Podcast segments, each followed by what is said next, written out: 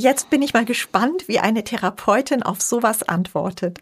Was stresst dich denn besonders an anderen Menschen, Annette? Was mich an anderen Menschen besonders stresst, ist, wenn jemand überhaupt nicht zuhört, überhaupt den anderen gar nicht wahrnimmt, nur so um sich selber kreiselt und du einfach auch nicht durchkommst. Es gibt dann kein Miteinander. Also kannst dich genauso gut mit einem Schrank unterhalten, weil das Gegenüber nicht oder falsch reagiert. Mm, sowas kann einen äh, total nerven und mhm. stressen. Und wir haben auch zu solchen Themen viele E-Mails von unseren Hörern bekommen, die jetzt gespannt auf deine Tipps warten, glaube ich. 15 Minuten fürs Glück. Der Podcast für ein leichteres Leben. Mit Annette Frankenberger und Antonia Fuchs. Tipps, die wirklich funktionieren. Hallo, hier sind wir wieder und zwar mit einem Thema, das uns vielleicht sogar tagtäglich begegnet, wenn andere Menschen uns nerven oder stressen. Warum ist das denn überhaupt so oft der Fall, Annette? Ich glaube, ein Teil davon ist, ist deswegen für uns so anstrengend, weil andere Menschen so anders sind als wir selbst. Und wenn sie dann Verhaltensweisen zeigen, die wir selbst in uns überhaupt nicht haben, also die gar nicht unserem Wesen entsprechen, dann stehen wir da oft fassungslos daneben und denken, wie kann sich jemand so verhalten? Also, und wir fallen so aus allen Wolken und mhm. das macht es dann so anstrengend, weil wir suchen ja immer Gleichklang unter mhm.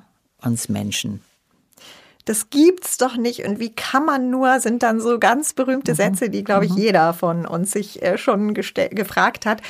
Und wie ein das in Rage versetzen kann, das zeigen eben auch die E-Mails aus unserer Hörerschaft. Ich greife jetzt mal heute exemplarisch ein paar davon heraus. Zum Beispiel unsere Hörerin Corinna stresst es, wenn sie im Gespräch ständig vom anderen unterbrochen wird. Sie schreibt, sie merkt schon, wie sie dann teilweise damit anfängt, schneller zu reden, damit sie mal einen Gedanken zu Ende bringen kann. Annette, hast du für solch eine Situation, die bestimmt auch jeder schon mal erlebt hat, einen Tipp? Mhm.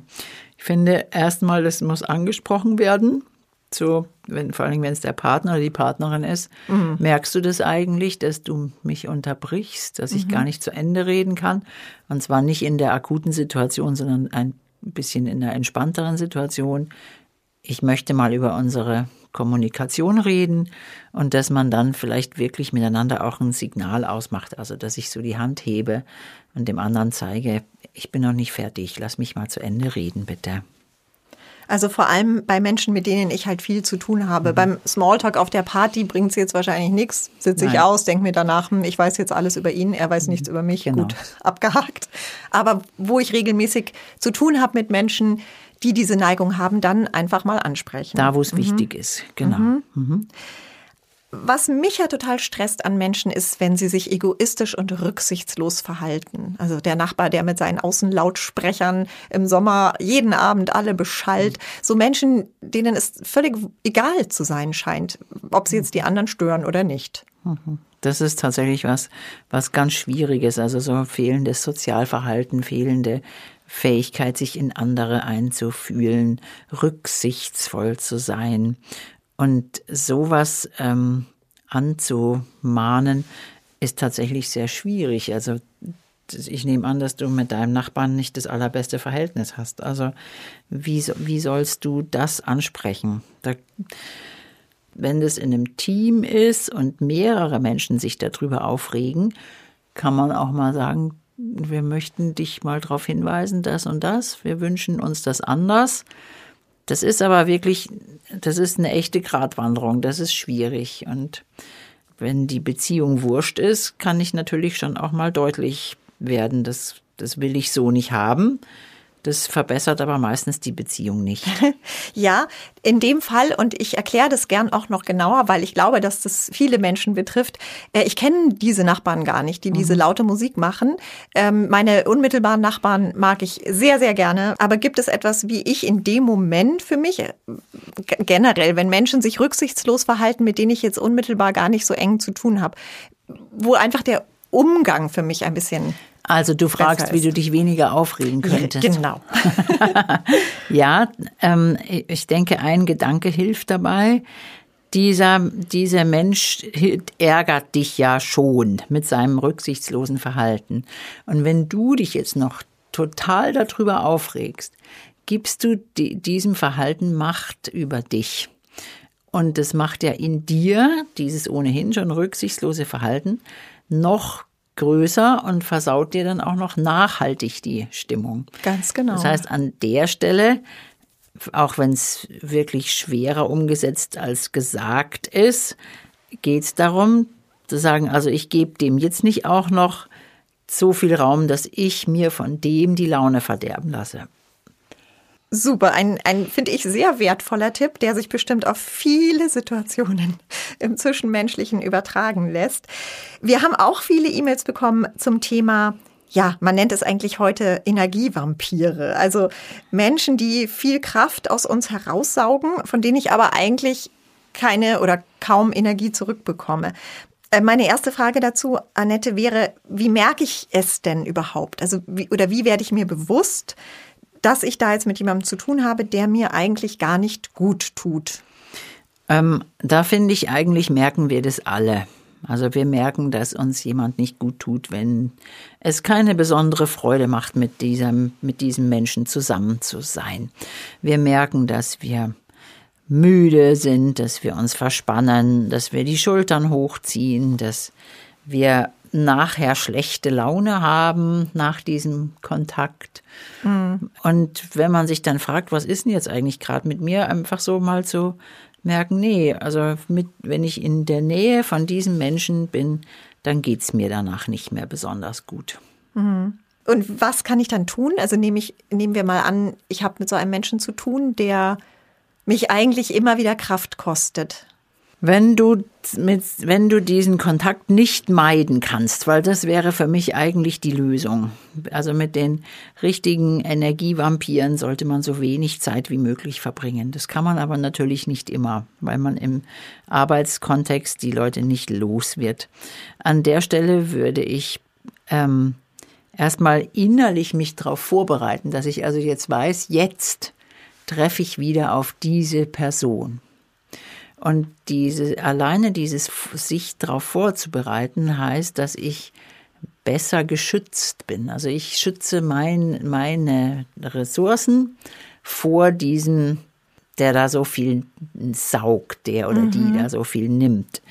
Und ich nenne das immer ganz gern, wenn Abstand nicht geht, also wenn ich mich nicht separieren kann, dann muss ich mir halt einen guten Regenmantel anziehen. Und auch im übertragenen Sinn einen Regenmantel anziehen. Also mhm. sich zu schützen, sich, es hilft manchmal auch tatsächlich symbolisch, dass du, du weißt, du musst jetzt mit diesem Menschen irgendwie zusammen sein.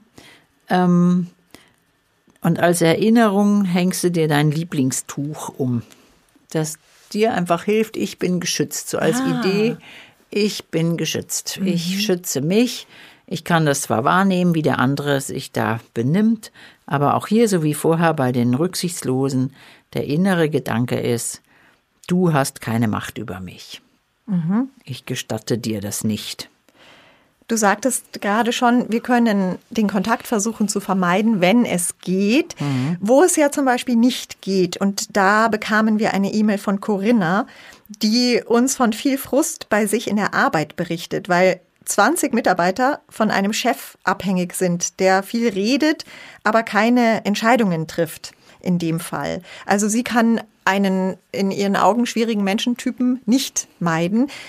Kannst du für solch eine Situation noch was raten? Also der Regenmantel, der innere Regenmantel oder auch konkret hm. für diese Situation, der trifft keine Entscheidungen. Wie gehen die Mitarbeiter mit sowas dann um? Hm, das ist, das ist auch hier auf jeden Fall ein Versuch wert, sowas anzusprechen, wenn das geht. Das kann ich aber natürlich jetzt nur mal hier so in den Raum stellen. Im, wenn ich das im Einzelfalle beraten würde, so eine Thematik, würde ich immer erstmal rauszufinden versuchen, ist diese, dieser Mensch, dieser Chef ähm, für ein Gespräch offen. Und dann, dass ich dann sagen kann, diese Aufschieberei, die macht mit mir das. Es mir so und so geht. Und ich bräuchte und ich wünschte mir und wie können wir das anders machen? Das ist so die, das ist der lösungsorientierte Ansatz, der manchmal auch geht. Also das muss man sich halt überlegen, hab, verspreche ich mir da was, dann würde ich es probieren. Ja, in Ich-Botschaften ja. eben, gell? Also eben nicht, ja, aber Sie können doch nicht, sondern mit mir macht das, das und das. Das genau, ist, glaube ich, ein das sehr macht mit mir, da Hinweis. passiert bei mir, ich wünsche mhm. mir, ich bräuchte, damit ich gute Arbeit machen kann, das und das. Wenn das aber nicht geht, was eben tatsächlich auch oft der Fall ist, dann muss ich überlegen, wo ist denn mein Arbeitsbereich, in dem ich was bewirken kann, in dem ich gut arbeiten kann und den einfach klarer wahrnehmen. Und diese Dinge, wo ich nichts machen kann, weil ich von anderen abhängig bin, muss ich dann mir das klar machen, dass das nicht jetzt an mir liegt, dass das nicht weitergeht. Das ist schwer Aha. auszuhalten, wenn ich gute Arbeit machen möchte oder vorwärts kommen will. Mhm. Und es hängt an anderen, die einfach keine Entscheidungen treffen oder eben nicht weitermachen. Aber ich, wenn ich mir klar mache, es liegt nicht in meiner Hand, bin ich dann ein Stückchen freier davon. Mhm. Hilft es auch, sich mit den Kollegen auszutauschen in so einem Moment? So ein bisschen geteiltes Leid ist halbes ja, Leid oder verschlimmert das das Ganze? Ja, da, da muss man ein bisschen aufpassen. Mhm. Weil natürlich Ratsch und Tratsch auch ganz schön für die, für die Stimmung im Büro grundsätzlich schwierig werden kann. Also wenn sich dann alle über den Chef oder die Chefin auslassen und sich aufregen, um geteiltes Leid zu haben, kann das dann auch schon ganz schön komisch werden. Also es wird natürlich dann unter Umständen schwieriger. Also ich, ich bin immer ein großer Freund davon, nach einer Lösung zu suchen wie können wir das so gut wie möglich machen. Und ich würde tatsächlich eher versuchen, ob ich irgendwie ein Gespräch finden kann. Weil manchmal liegt ja die Aufschieberitis auch daran, dass der Mensch überfordert ist und vielleicht kann man darüber reden, dass man sagt, können wir das anders aufteilen? Kann ich was abnehmen? Können andere was abnehmen? Kann man was delegieren, damit man vom Fleck kommt? Also ich würde immer nach einer Lösung suchen und vielleicht sogar wenn es schwierig ist, einen Mediator dazu nehmen oder solche Sachen. Aber äh, tratschen miteinander würde ich nicht innerhalb der Firma, sondern wenn dann außerhalb. Also mit Leuten, die mit meinem Arbeitsplatz nichts zu tun haben, da kann ich mich natürlich herrlich auslassen und da kann ich dann auch lästern und schimpfen. Aber in der Firma ist es gefährlich. Was auch ein großes Thema ist für unsere Hörerinnen und Hörer sind Narzissten. Das ist aber äh, eine eigene Folge wert, glaube ich. Ähm, ich würde abschließend gern noch auf das zu sprechen kommen, was uns, glaube ich, allen auch ganz häufig passiert, äh, vielleicht sogar dauernd. Ich bin da gespannt, was du sagst. Also jemand, der jetzt eigentlich, den ich mag und der eigentlich jetzt auch gar kein schwieriger Menschentyp ist, der etwas sagt, etwas tut, das mich irritiert, das mich kränkt, das mich ärgert oder verletzt, wie auch immer. Das ist ja ein ganz typisches Beispiel mhm. dafür, wie sehr uns Verhaltensweisen oder ein Kommentar von jemandem anderen ja auch mhm. stressen und unaufhörlich beschäftigen können. Was kann denn da noch helfen? Da finde ich es wichtig, dass, also deine, deine Aussage, das ist jemand, den ich mag, der verändert im Grunde genommen erstmal alles. Also da ist jemand, den ich mag, dann kann ich davon ausgehen, dass die Beziehung eher näher ist oder dass man irgendwie gut miteinander kann und dass die Chemie so grundsätzlich stimmt. Und dann, wenn dann irgend sowas passiert, passiert sowas meistens aus Unachtsamkeit. Und nicht, weil der oder die andere mich ärgern will. Das ist ohnehin ganz selten der Fall.